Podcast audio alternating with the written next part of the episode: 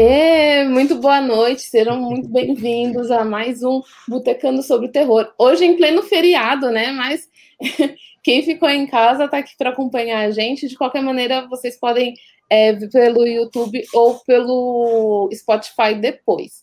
É... Quem ficou em casa na quarentena, né? Isso, vem no feriado, né? Eu fiquei.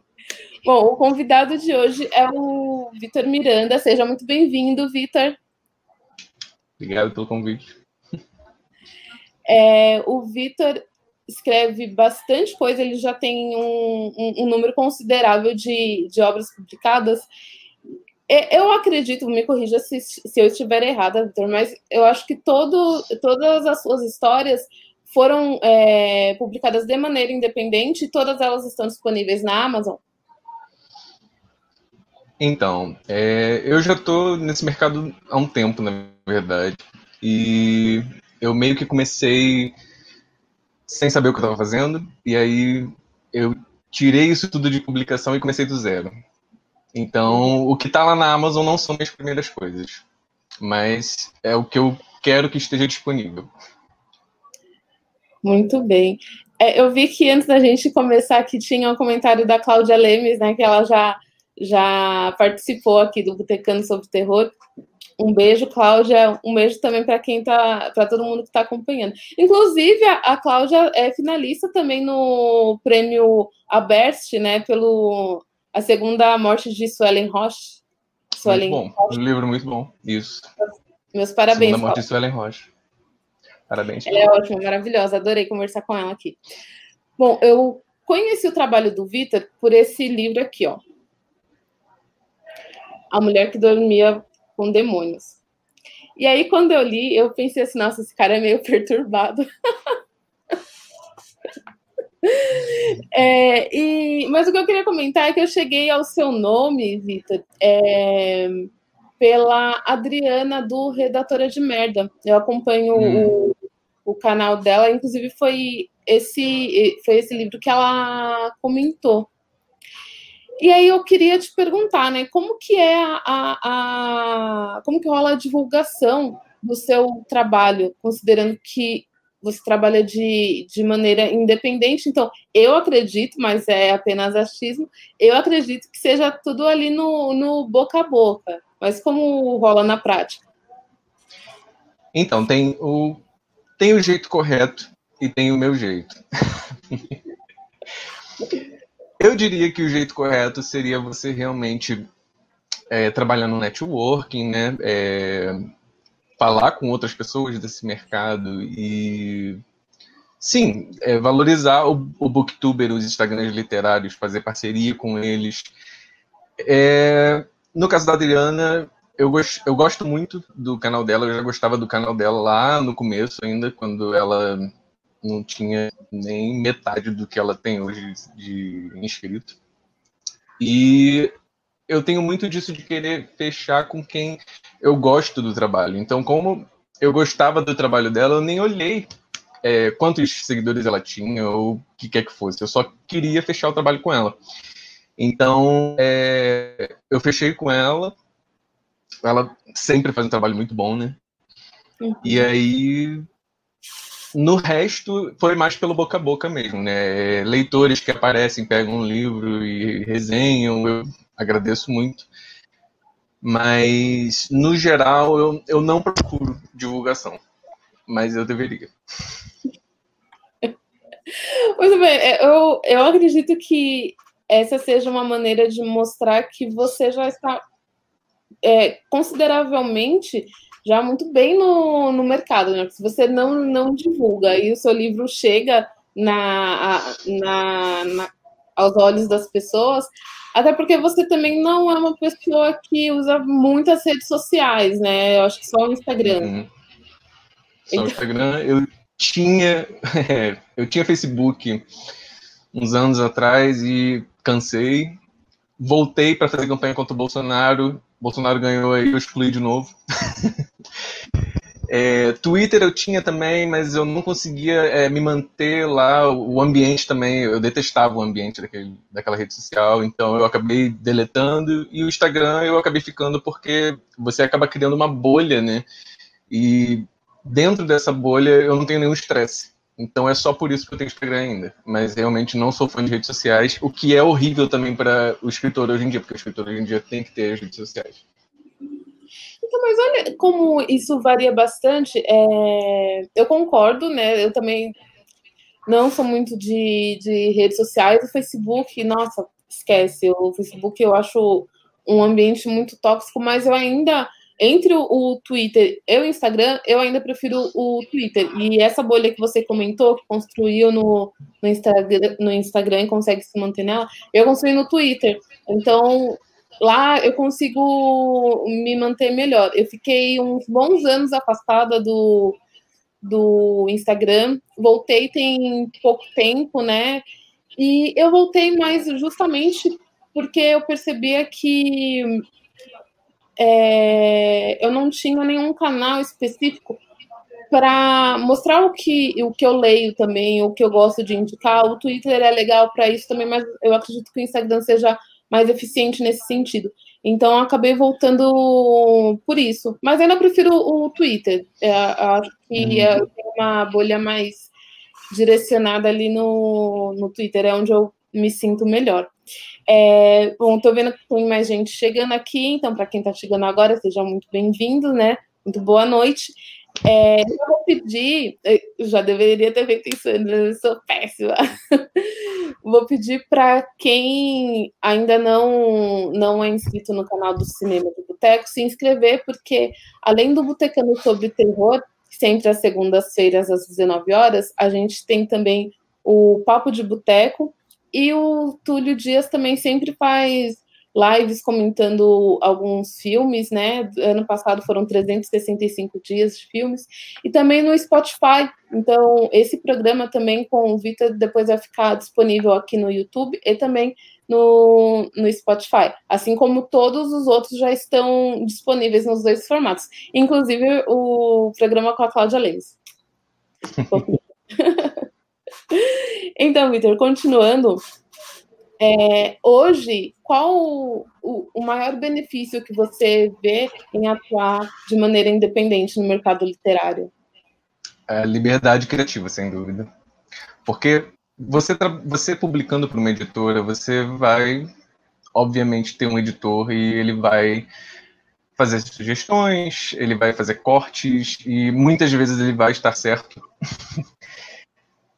A única vantagem, é, eu diria, de você ter uma publicação independente é você ter total controle sobre o seu trabalho. Uhum. Isso, claro, é, levando em conta que você está só publicando e-book e não querendo ganhar dinheiro com isso. Nesse caso, aí você já entra é, um pouco mais a fundo em catarse, em financiamento coletivo, e aí sim, além do controle criativo, você também pode ter um lucro bem interessante. Você já você tem planos de, de fazer alguma publicação pelo Catarse, algo do tipo? Então, eu tenho, porque o que, que acontece? Você não sei se você já percebeu que na Amazon eu só boto conto, né? É só conto, novela, conto, novela. E uhum. eu tenho dois romances parados aqui, né? Um deles foi finalista no Prêmio Rio de, é, de Literatura, e o outro eu acabei de escrever agora, porque né, a gente tem que se ocupar. Então, Desculpa, o romance. Você acabou de escrever agora durante a pandemia? Foi isso? Isso, isso. Certo.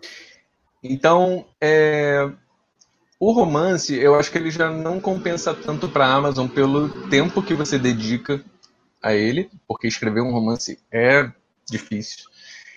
E o lucro não compensa, os riscos não compensam, o risco de pirataria, o que seja, e também pelo alcance do leitor, né? Hoje em dia, muitas pessoas ainda, como você disse, elas preferem o livro físico, mesmo é, com todas as vantagens que o e-book tem. Então, assim, pelo menos quem está na minha posição, que já nem considera mais editoras há muitos anos, que já faz muito tempo que eu não mando nenhum original para editora, vale a pena é, investir a publicação do romance pelo financiamento coletivo, mas aí exige muito estudo, exige muito preparo, então não é uma coisa que dá para você fazer assim, né? Muito bem. É, e assim, sobre esse romance que você comentou que terminou de escrever, você pode falar algo a respeito dele ou ainda é segredo guardado a sete chaves? Posso, posso sim. É, então, ele é um romance policial que se passa no Rio de Janeiro. Uma criança desapareceu dez anos atrás da linha do tempo do presente onde a história se passa e outra criança desapareceu dez anos após o desaparecimento dessa primeira criança.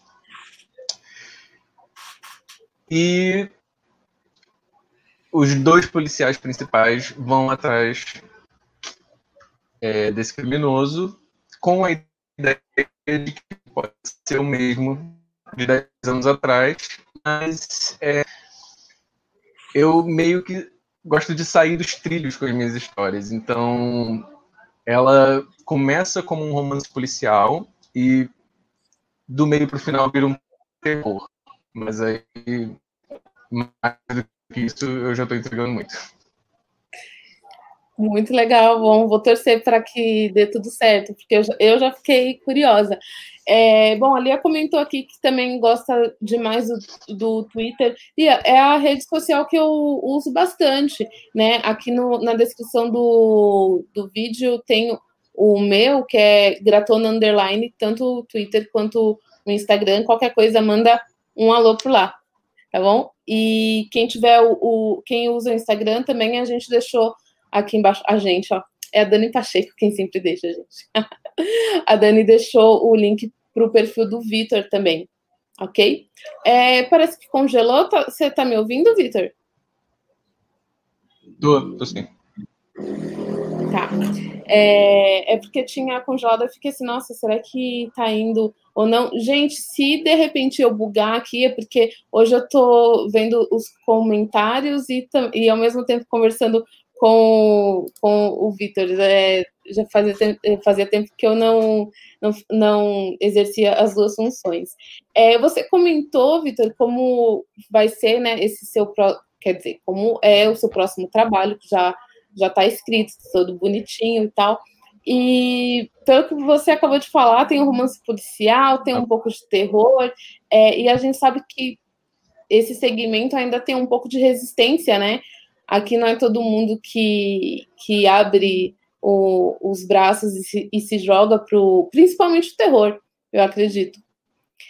E aí eu queria saber de você, se você acha que existe uma resistência maior em relação ao e-book ou em relação ao gênero que você escreve? Travou e eu não consegui ouvir você. Pode repetir, por favor. Ah, claro, faço, faço assim. Desculpa. É que também, eu não sei se de repente. É... Quando a gente começou a fazer o Botecano sobre terror, estava tendo muitas lives de artista normalmente no fim de semana. Inclusive, as primeiras edições foram tipo sábado ou domingo. E isso atrapalhou um pouco em, em alguns momentos. Eu não sei se hoje, por ser feriado, é, tá rolando alguma live de artista, tipo, mega conhecida, assim. Pode ser que, que isso influencie também, né? Mas eu vou repetir aqui a, a pergunta, que você comentou que o seu novo trabalho começa com é, suspense policial, depois vai para o terror. E a gente sabe, né, que tem um, a gente pode encontrar um pouco de resistência né, para o público, não para o público, desculpa, para o trabalho direcionado mais para o terror. E aí eu queria saber de você, se você acha que existe uma, uma resistência maior em relação ao formato e-book ou ao terror, ao suspense e ao romance policial, que é tudo que você escreve. É, então, ficou picotado, mas é, você está perguntando se eu acho que existe resistência ao valor é, policial com, como formato de e-book. Foi isso? Se a resistência maior é ao policial ao, ou ao e-book? Ao e-book em si. Eu acho que agora você está picotando aqui, Vitor. Gente, quem está acompanhando está com com algum problema do tipo, tipo, a minha pergunta está picotando ou quando o Vitor tenta responder é que acaba tendo uma falha? Quem puder comentar aqui, tipo, eu eu agradeço, porque agora, por exemplo, o Vitor congelou aqui para mim e aí eu não sei se se o problema está na minha conexão ou se de repente está na conexão dele. Então, por favor, se vocês puderem responder isso para a gente, eu agradeço. Bom, e eu acho que o Vitor, é, eu acho que o Vitor, enquanto caiu, enquanto isso, se alguém tiver algum comentário ou alguma pergunta para fazer, fique à vontade. Quando a conexão do Vitor voltar, a gente continua. Tudo bem? Vitor? Voltou? Voltou? Tudo bem aí, Vitor? Porque, tipo, aqui a sua imagem tinha congelado e aí eu fiquei sem saber se tinha uma falha na sua conexão ou na, na minha. Você conseguiu me ouvir? Você chegou a responder?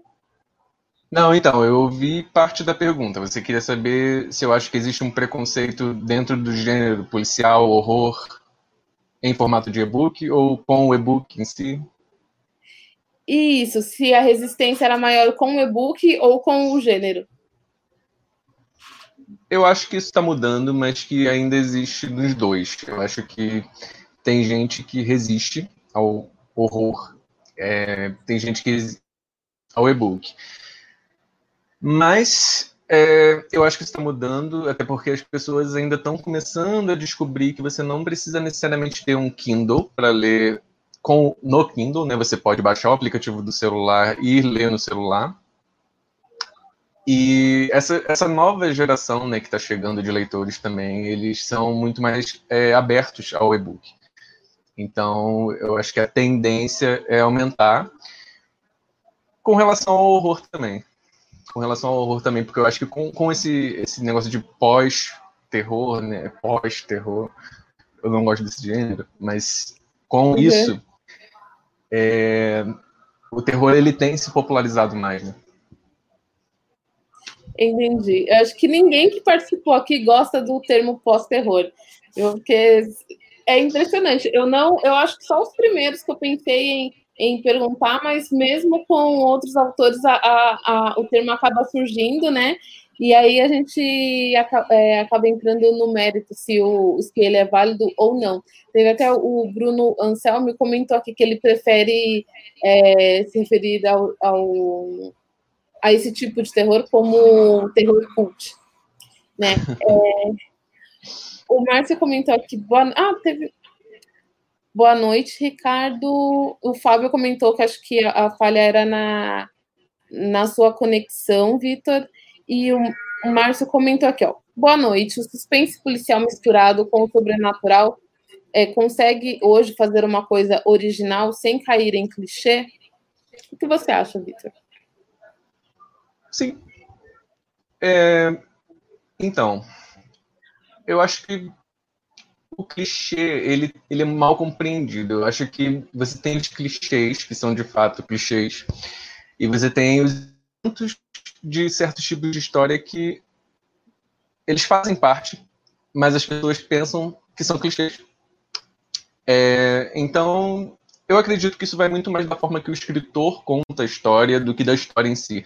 Eu posso passar para você é, dois, eu posso eu posso apresentar para você dois escritores e eu posso dar a eles a, a mesma trama para eles escreverem ao modo deles e eles vão entregar duas histórias completamente diferentes.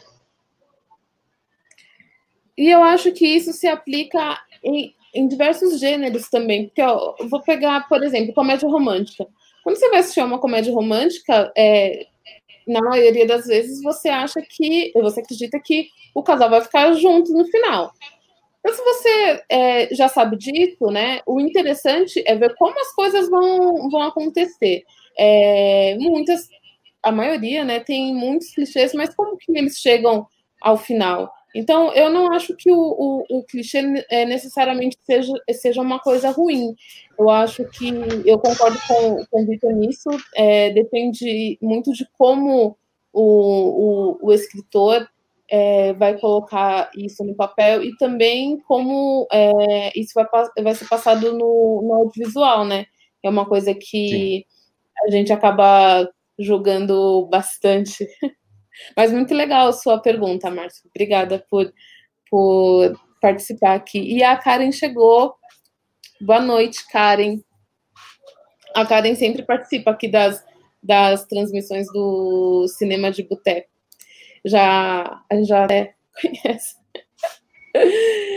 certo. É, bom, você comentou né, da, da, da, da, melhor parte de ser um escritor independente, mas qual a maior dificuldade que você encontra hoje?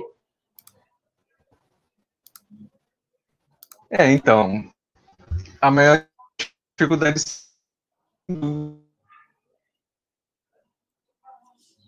Vixe, Vitor, falhou aqui um pouquinho. Acho que a sua, essa imagem congelou de novo. Voltou? Agora voltou. É, bem na hora que você foi falar assim, ah, a maior dificuldade é, aí parou.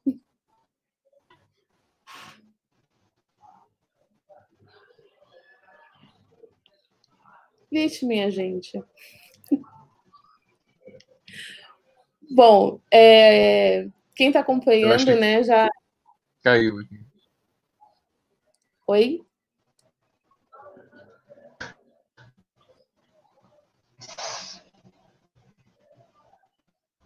Vitor, agora tudo bem? Olha, eu não sei de nada. Tá tudo bem aqui? Não, não, então, agora. Porque para mim não para. Não parou, então. A sua imagem tinha congelado e aí, aí eu, a gente não conseguiu ouvir a sua resposta, infelizmente. Você pode repetir para a gente, por favor? Desculpa, qual foi a pergunta? Da, da maior dificuldade que você encontra hoje como um escritor independente. Sim, é. Tudo, tudo que pode ser difícil vai ser difícil, porque tudo fica na sua mão. Então, você tem que correr atrás de divulgação, você tem que correr atrás da revisão, do preparo do livro, da publicação, tudo vai ficar é, na sua conta, né? Então, além de tempo, além de você é, ter que aguentar isso mentalmente, você tem que aguentar isso financeiramente, no final das contas, tá tudo na sua conta. E, na, e eu acredito que a própria composição do, do livro, porque lendo alguns livros do, do Vitor, é, logo no começo tá assim, além do cara escrever, tá assim, capa, diagramação e revisão. Vitor Miranda. Então, tipo, é, é um exercício muito solitário, né? Tipo, porque além de escrever, tem to todas essas, essas etapas que você faz por você mesmo. É... Bom, eu acredito que tenha gente que, que prefira, né? Por causa disso que você comentou, por causa da, da, da liberdade que você tem escrevendo de maneira independente. Mas, é, ao mesmo tempo, arcar com todas essas funções é uma, é uma carga que nem todo mundo está tá preparado, né? Tem que, acho que só o, os mais fortes conseguem. É, em algum momento da nossa conversa, Vitor, você mencionou tipo, a questão né, de, de pirataria. Você chegou a. Você tem algum relato de alguma obra sua que você tenha visto que, que foi pirateada?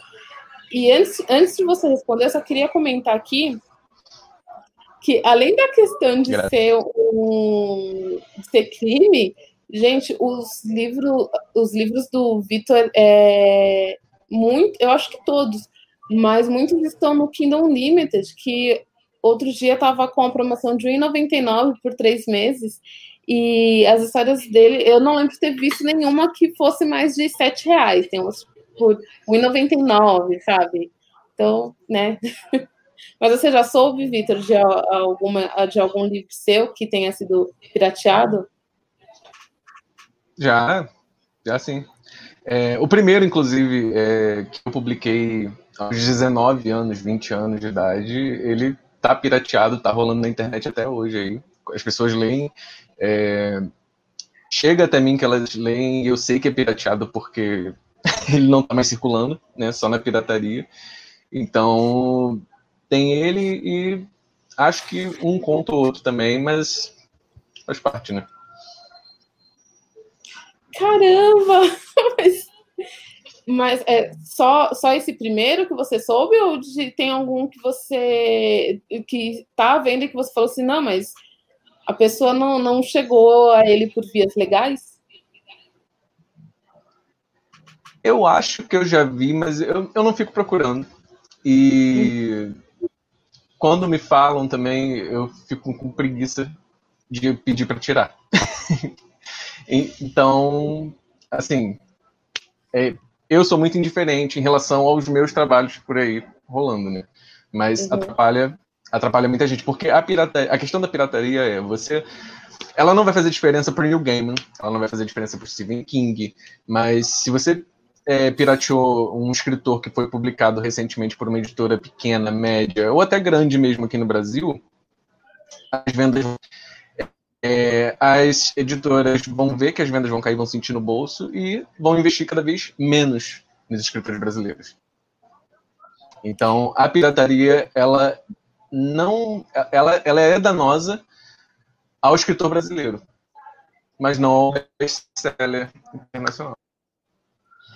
Exatamente, né? E isso se, se estende a, a, a diversos formatos, né? Porque se você uh, baixar o torrent do, dos Vingadores, a Disney não vai ficar mais pobre por causa disso. Agora, Sim. por exemplo, considerando o atual governo e toda a dificuldade que o realizador do audiovisual encontra hoje, aí baixar um, um, um filme, por exemplo, do do Rodrigo Aragão, que está estreando no, no Cine Fantasy, o Cemitério das Almas Perdidas. É esse o nome do filme. Uhum. Se alguém puder confirmar aqui, mas acho que é isso. Aí é, tem um outro contexto, né? Porque a gente encontra já o realizador que está tentando trazer é, arte para o país em um governo que está pouco se lixando para isso, enfrenta todas as dificuldades e ainda tem a questão da, da pirataria. Então envolve bastante coisa, é bem para colocar a, a mão na consciência, né? Eu acho que vai muito além disso de democratizar a cultura, eu acho que tem várias camadas e como você comentou, prejudica o, o escritor brasileiro, principalmente né? É, e aí você comentou também, Vitor, que o, o, o e-book hoje você pode baixar o, o, aplicativo, né, pelo celular e ler. Gente, só um comentário. Eu mesma, tipo, tinha muita resistência com o e-book. Eu demorei bastante para começar a consumir, mas é, eu vi que, principalmente para quem tem curiosidade, tem vontade ler, de ler mais escritores nacionais, principalmente, né, dessa leva de terror, suspense, de policial, eu tava ficando muito defasada.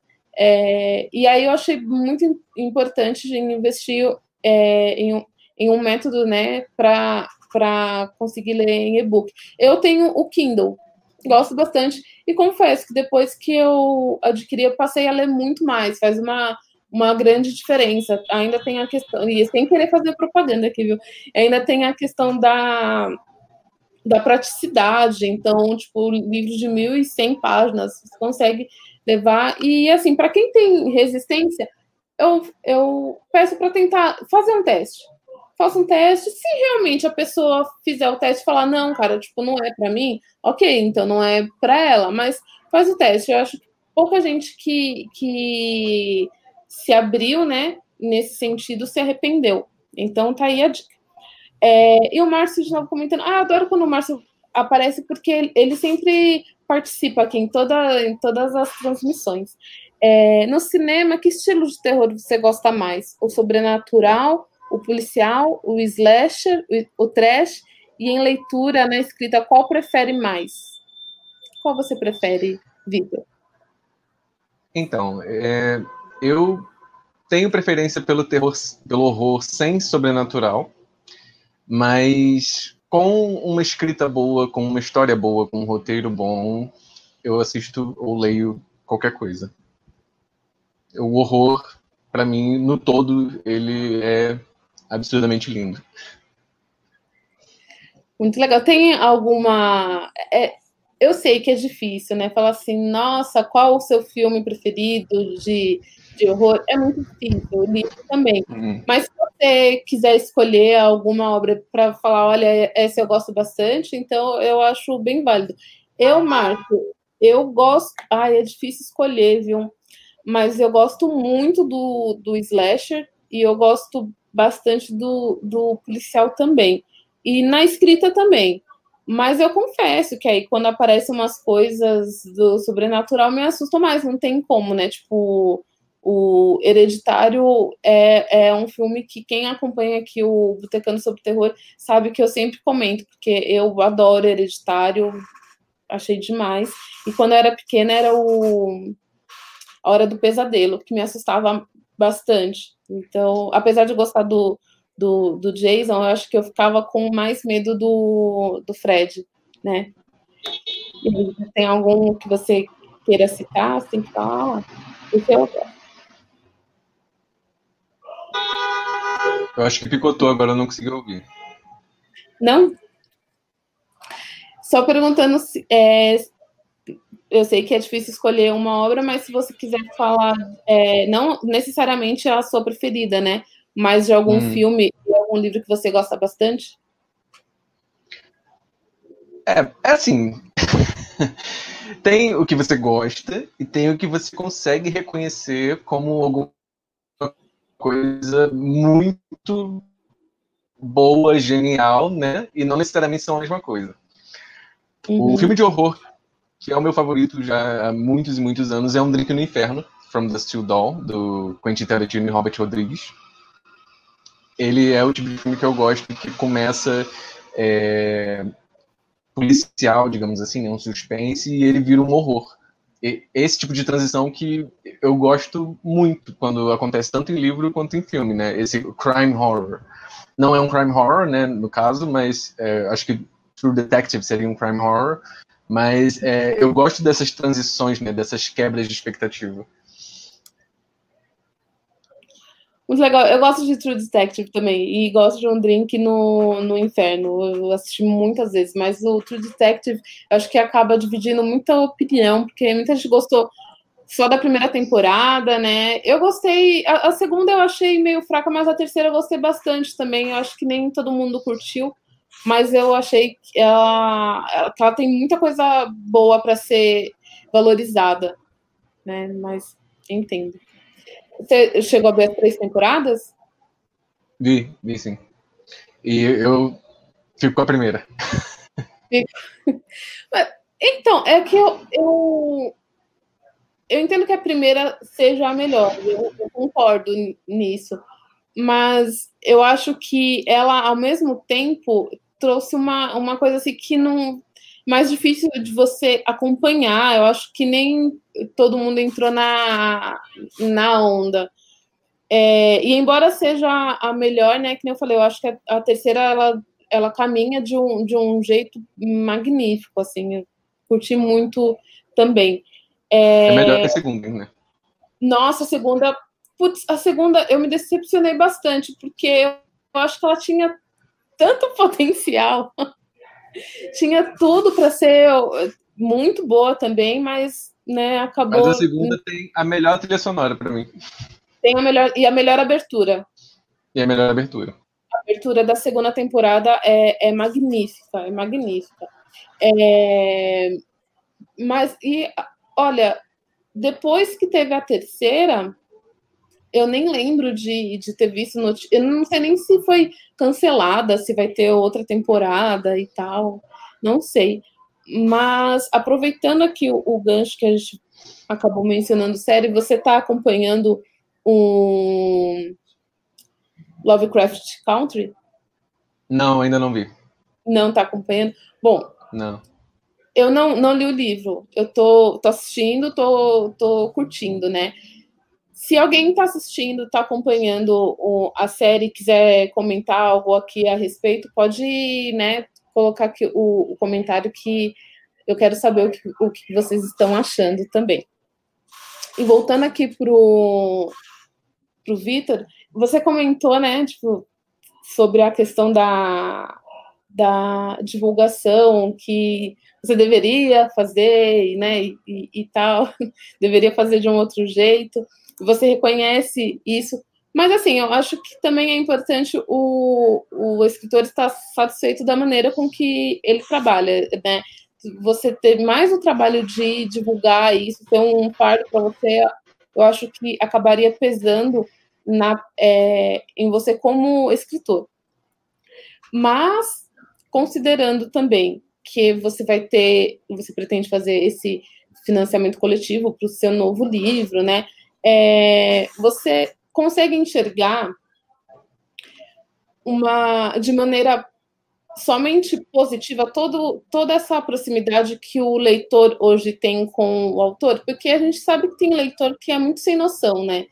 E a proximidade nem, não necessariamente é, é uma coisa boa. É, você vê o lado ruim disso também ou isso não te atingiu ainda? Não. Eu não consigo ver lado 100% positivo de nada. Né? Então, assim, eu tenho sempre um pé no chão. Eu tento sempre ver as coisas pelo modo mais realista. É, o leitor podendo se aproximar do escritor, eu acho muito bom, porque eu, como escritor, não me vejo como escritor, eu lá e o leitor aqui. Entende? Eu acho que todo mundo é uma comunidade que ama literatura e a gente tem que trocar ideia sobre isso, senão qual é o sentido? O sentido seria o ego do escritor? Eu não ligo para isso. É, é, eu o meu problema com essa proximidade com, com o leitor é que, não que eu tenha, viu, gente? É só a maneira como eu enxergo. Porque, assim, eu acredito que as pessoas sejam muito críticas na internet e acabam perdendo a mão na hora de, de falar, né? Então, uma coisa é eu chegar no Vitor e falar assim: olha, Vitor, poxa, tipo, eu gosto tanto dos seus livros, mas teve uma história aqui que eu achei que não, não saiu legal, né? Ou que me incomodou. É, mas não, a gente vê ofensas, né, de, todo dia e em vários. Eu acho, acredito que o Instagram seja o mais tóxico por isso, porque como tem muita questão da, da, da imagem, né?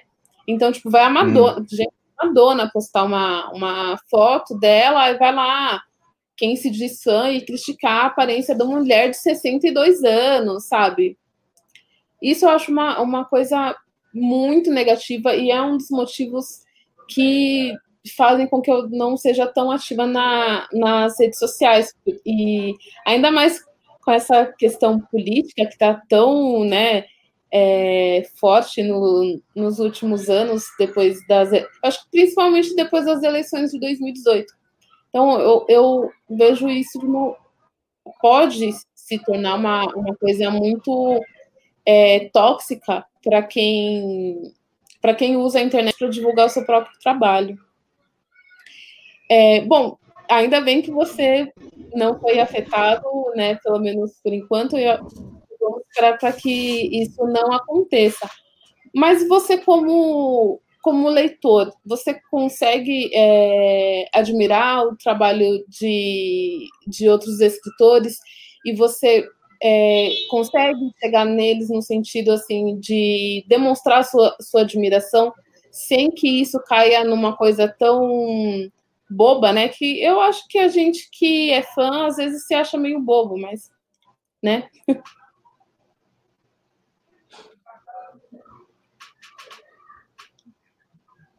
Oi, você fez uma pergunta agora, porque eu não consegui ouvir a última parte. Não, tudo bem. É que aqui também está tá congelando um pouquinho, Vitor, mas eu, eu acho que é, é geral, viu? Porque a minha irmã também estava acompanhando uma, uma live e falou que teve uma dificuldade. Não, eu só quis perguntar se você, como leitor, consegue se aproximar de quem você admira, né? Algum escritor, de uma maneira que você não se sinta bobo ou diminuído, porque eu acho que a gente, quando admira muito um, um artista, a gente fica com receio de cair nesse negócio, nossa, de endeusar, entendeu? Mas é, tendo você sendo escritor e também leitor consegue chegar no escritor que você admira e passar para ele essa admiração?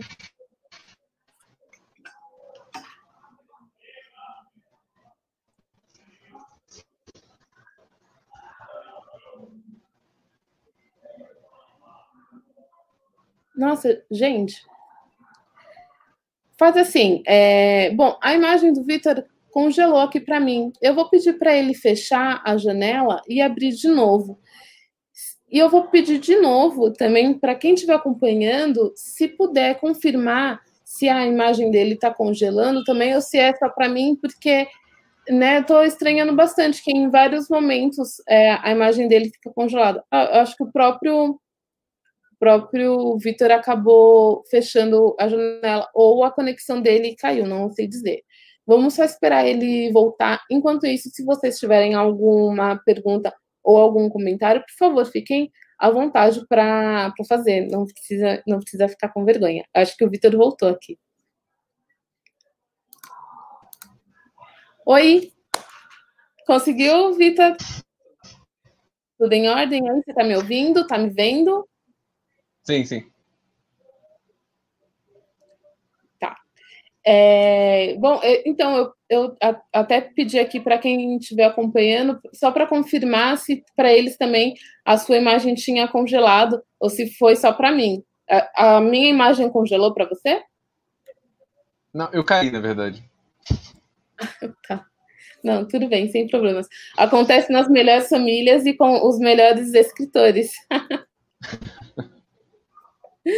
Tá certo. Bom, vamos continuar. Eu acabei perdendo o, o fio da, da meada aqui.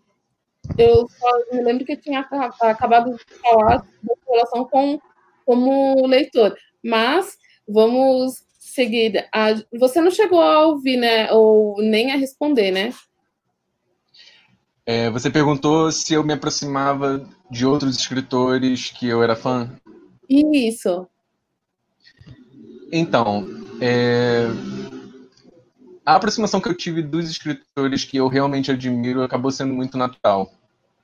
Uhum. É, por a gente dividir mesmos grupos e trocar ideia e tudo mais, né?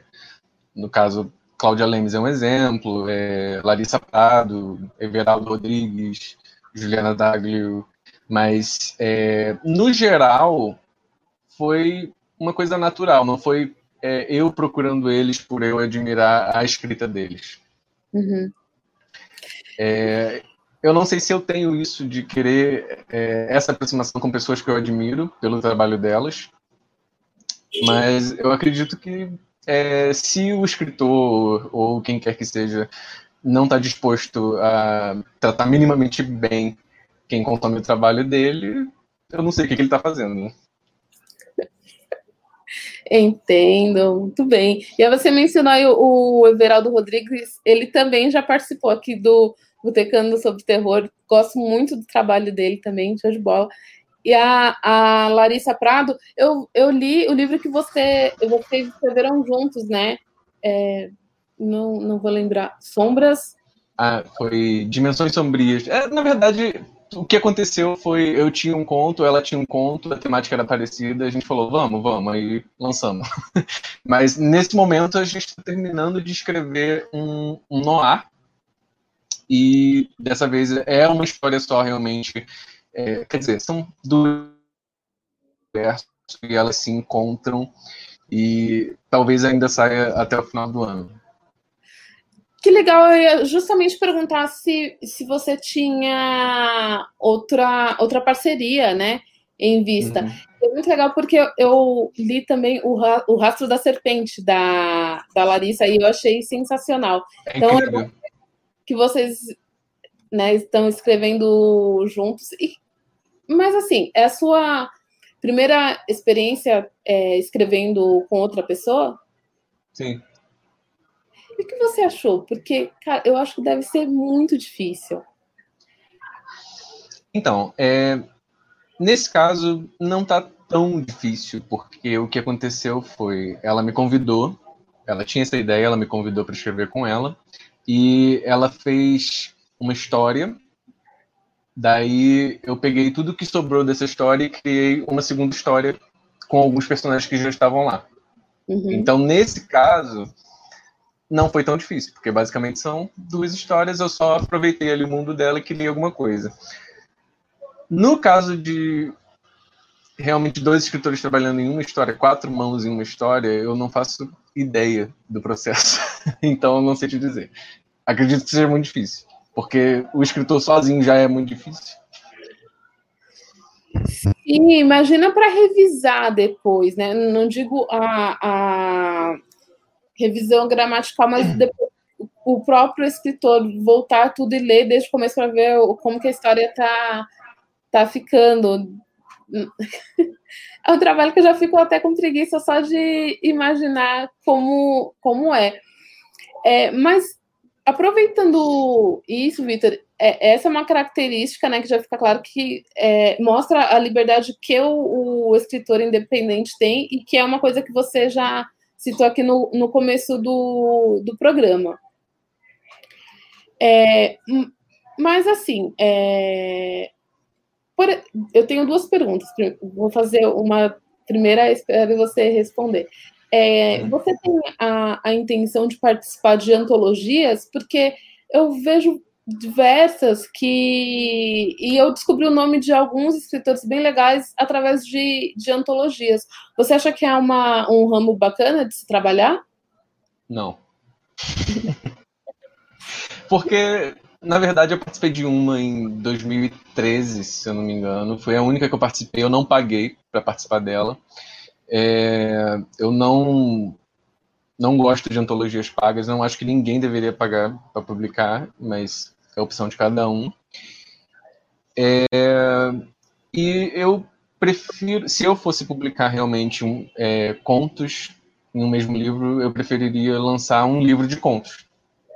Uhum as antologias eu acho que é, se perderam. Tem, tem um mar de antologias, é, temáticas repetidas, a gente não sabe é, como as editoras estão tratando os escritores. Muitas vezes são editoras que fazem trabalho de forma porca e prejudicam os escritores. Então eu torço muito o nariz contra essas editoras e contra esse tipo de formato.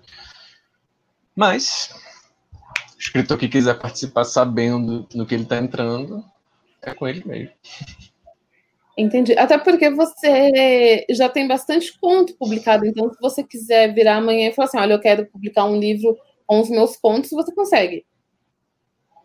Sim, mas é, não vai ser o caso. Uhum. Entendi. Não, entendi, e eu acho válido também. Eu acredito que o, o, escritor tem que trabalhar da maneira que, que ele se sinta mais confortável.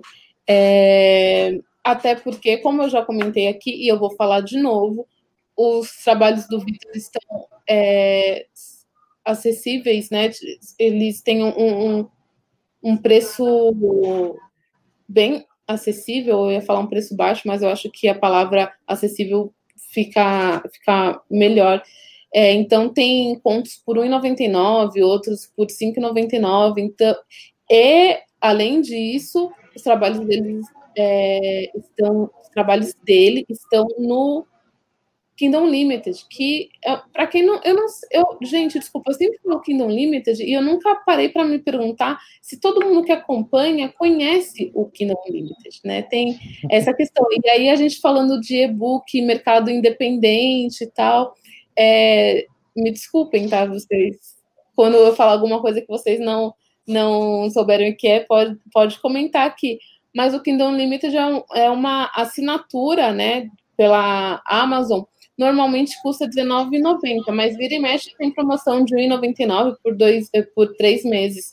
É, teve recentemente.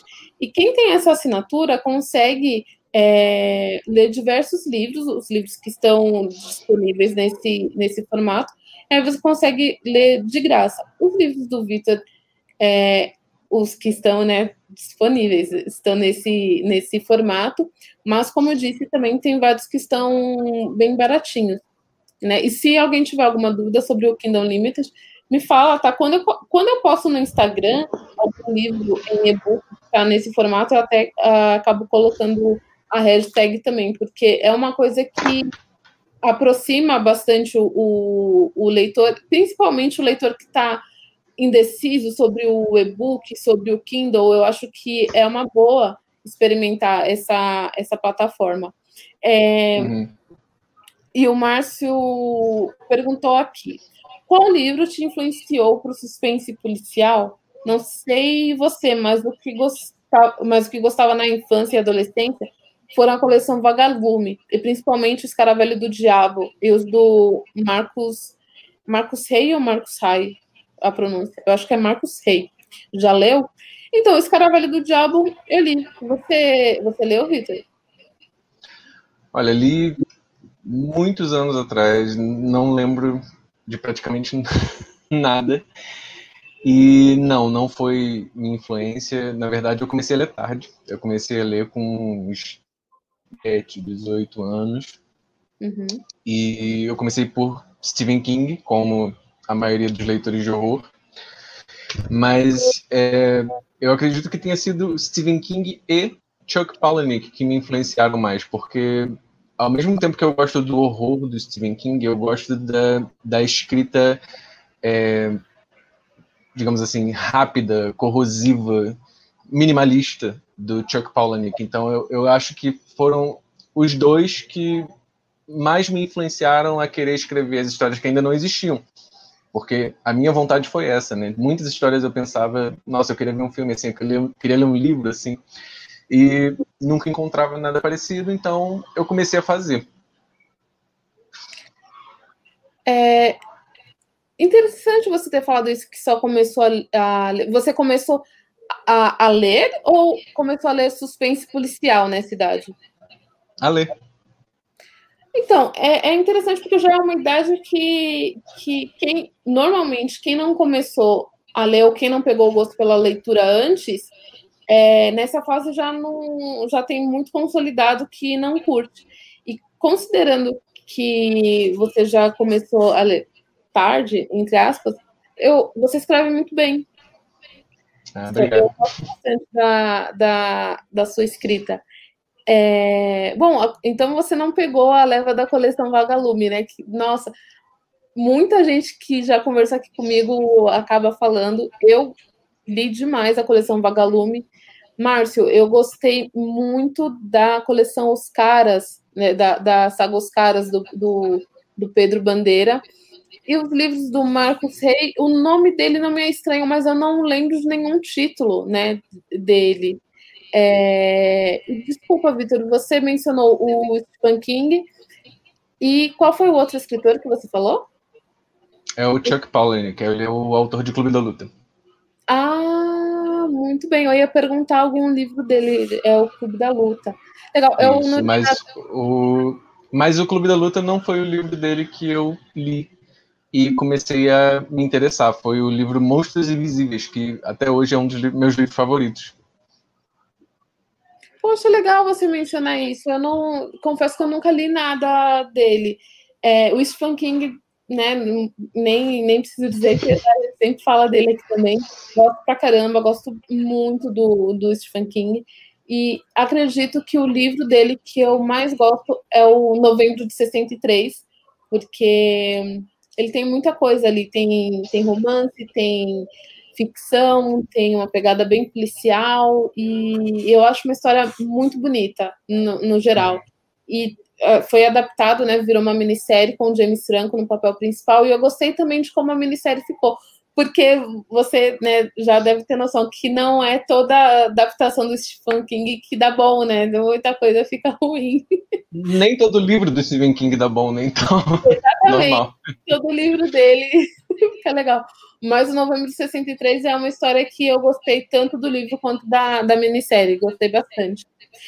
Olha quem apareceu aqui, o Gilbert Maia. Um beijo, Gilbert. O Gilbert é um dos fundadores do Cinema de Boteco. Que bom que você está por aqui hoje. E o Márcio até comentou, é, o Marcos Rey escreveu Cadáver, Cadáver Ouve Rádio e o Mistério dos Cinco Estrelas, só para constar. Então, o Cadáver Ouve Rádio eu, eu li, eu lembro de ter lido. Agora, o Mistério dos Cinco Estrelas, eu só ouvi falar a respeito dele, mas eu não li. Eu acho até que a minha irmã tem aqui em algum lugar, talvez eu acabe lendo. Mas eu, eu não li. Tem muitos livros da coleção Vagalume que eu li quando era pequena e que eu não gravei o nome do, do autor. Então, eu, eu, lembro que eu li Tráfico de Anjos, que eu não sei quem escreveu também. Eu li é, O Fantasma que Falava Espanhol. Tinha umas coisas bem, bem assim. Mas foram, assim, para mim, fizeram muito bem, gostei bastante. É, e você falou que acabou começando por Stephen King, Vitor. Por onde você começou? Porque, né, a obra dele é tão vasta e cada, cada leitor começou por um, por um ponto diferente. Então, Porque... eu comecei pelo que até hoje é o meu livro favorito, que é O Cemitério. Já comecei. Muito bem. É, e eu gosto de perguntar isso porque o Everaldo Rodrigues, quando participou, me falou que começou pela Torre Negra, que eu acho hum. difícil. Eu gosto da Torre Negra, mas eu acho que o primeiro livro é difícil, então eu acho que se eu começasse, se o meu primeiro contato com a obra dele fosse pelo volume 1 da Torre Negra, eu não teria continuado, né? Mas... É, é porque o primeiro volume da Torre Negra, ele, ele começa muito difícil, mas eu acho que na terceira parte dele, assim, né, no último terço dele, ele fica extraordinariamente bom. Ele cresce, né? O livro cresce Sim. bastante. É, e o, o cemitério, né, já comentei aqui também, o cemitério eu não li até hoje. Não li, porque quando eu comecei a ler Stephen King, eu dei prioridade para as histórias que eu ainda não conhecia. Como eu já tinha assistido o Cemitério Maldito, eu falei, ah, não, não vou ler, mas quero, quero ler. Inclusive, na antologia Dark, que foi lançada há pouco tempo, tem o conto da Cláudia Lemes, que abre a, a antologia inspirada no cemitério, e ficou sensacional. Eu estava muito ficou curiosa para ler e eu gostei pra caramba. É... Bom, a Lia comentou aqui, quando que sai essa, essa maravilha que é o livro novo? É o seu livro, Vitor? Quando que sai?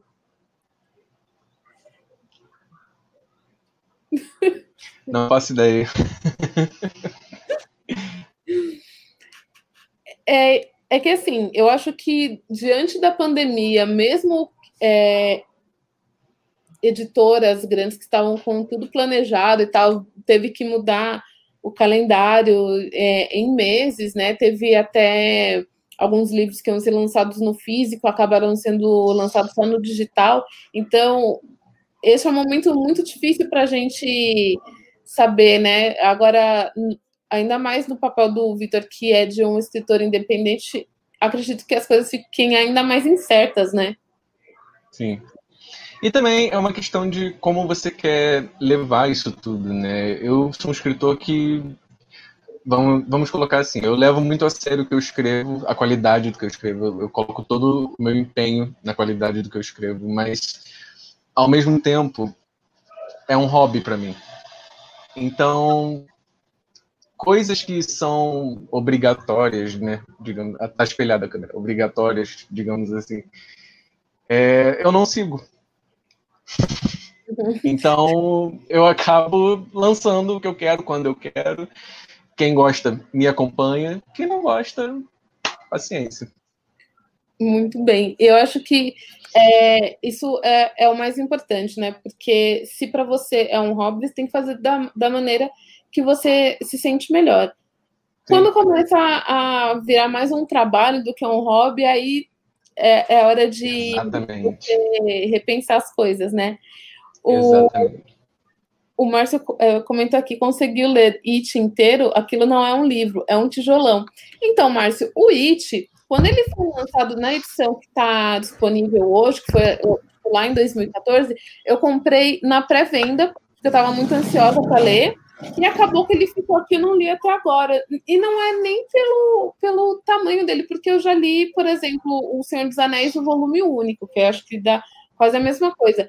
Mas eu não sei, eu quero, quero ler, gosto muito é, da minissérie dos anos 90 e também dos dois filmes mais recentes, mas eu ainda não li. Você já leu, Vitor? Li, prefiro o filme. Sério?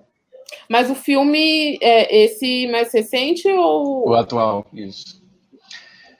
Simplesmente Legal. porque, é, assim, uma questão muito pessoal minha, né? Ele é um livro muito grande e não vejo porque ele precisou ter sido assim. Só por isso. Entendi. É, e a, a Lia comentou aqui: o meu favorito é o Misery, Misery que é, foi o primeiro que eu li. Eu gosto muito do Misery. Eu acho. É um dos melhores. Sensacional. Eu gosto do livro, eu gosto do filme também. E eu gostaria muito de ter visto a peça de teatro que foi. É, teve o Bruce Willis né, no, no papel. Eu não mas, sabia. Não, então, eu queria muito ter visto, mas eu gosto muito do, do livro e do, do filme. Eu acho que é uma das melhores histórias dele, sem dúvida alguma. O Misery e o Cemitério, eles me marcaram muito, porque os dois eu li antes de ter visto o filme. Então, a imagem que eu tenho dessas duas histórias são as do livro, que são muito mais fortes do que as do filme. Que legal.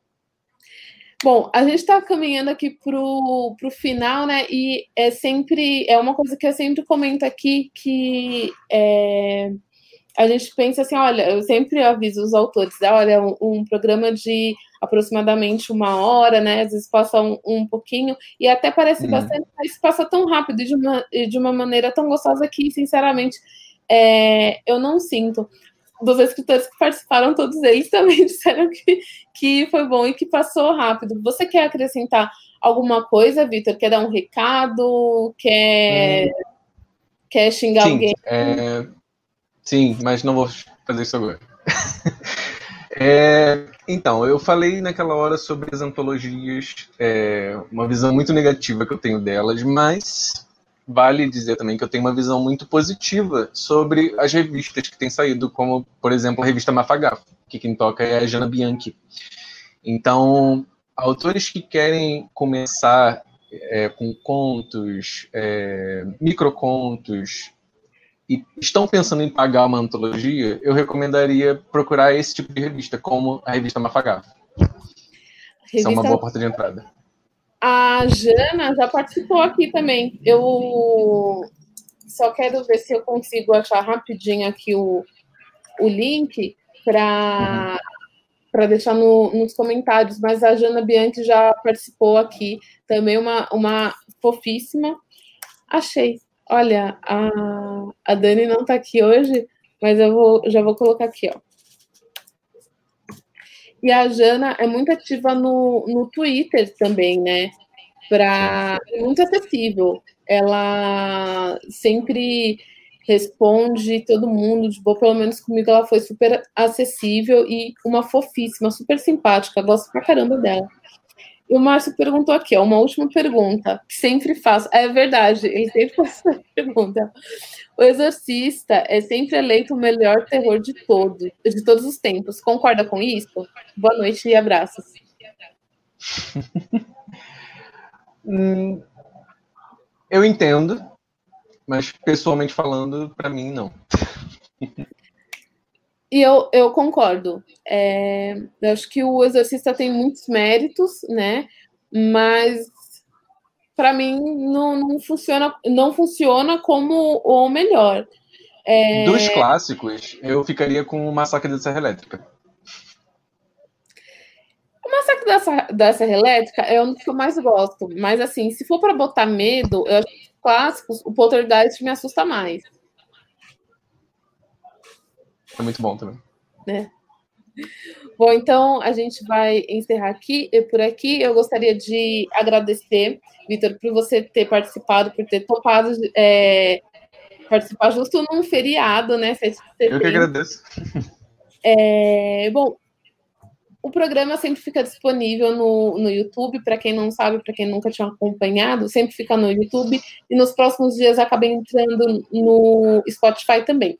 Quando entrar no Spotify, eu mando para você, Vitor, mas eu sempre coloco também no, no Twitter, no meu pessoal, e sempre vai para o Twitter do Cinema de Boteco também. Tá? É, queria pedir para quem ainda não não se inscreveu no canal para se inscrever, porque como eu comentei, sempre tem transmissão bacana. A gente está buscando os novos temas para a gente discutir ao longo das próximas semanas, não só no Botecano sobre Terror, mas também no Papo de Boteco e também no, no Spotify. É, por enquanto, o, o Botecano sobre Terror segue até dia 28 de setembro, sempre às segundas-feiras, às 19 horas. Mas a gente está pensando a respeito, quem sabe a gente não prolonga um pouquinho mais a segunda temporada, né? A gente vai ver como as coisas é, vão caminhar nas próximas semanas. É, muito obrigada mais uma, mais uma vez, Vitor. É, acho que por enquanto é isso. Eu vejo vocês na semana que vem, tá bom? Um beijo.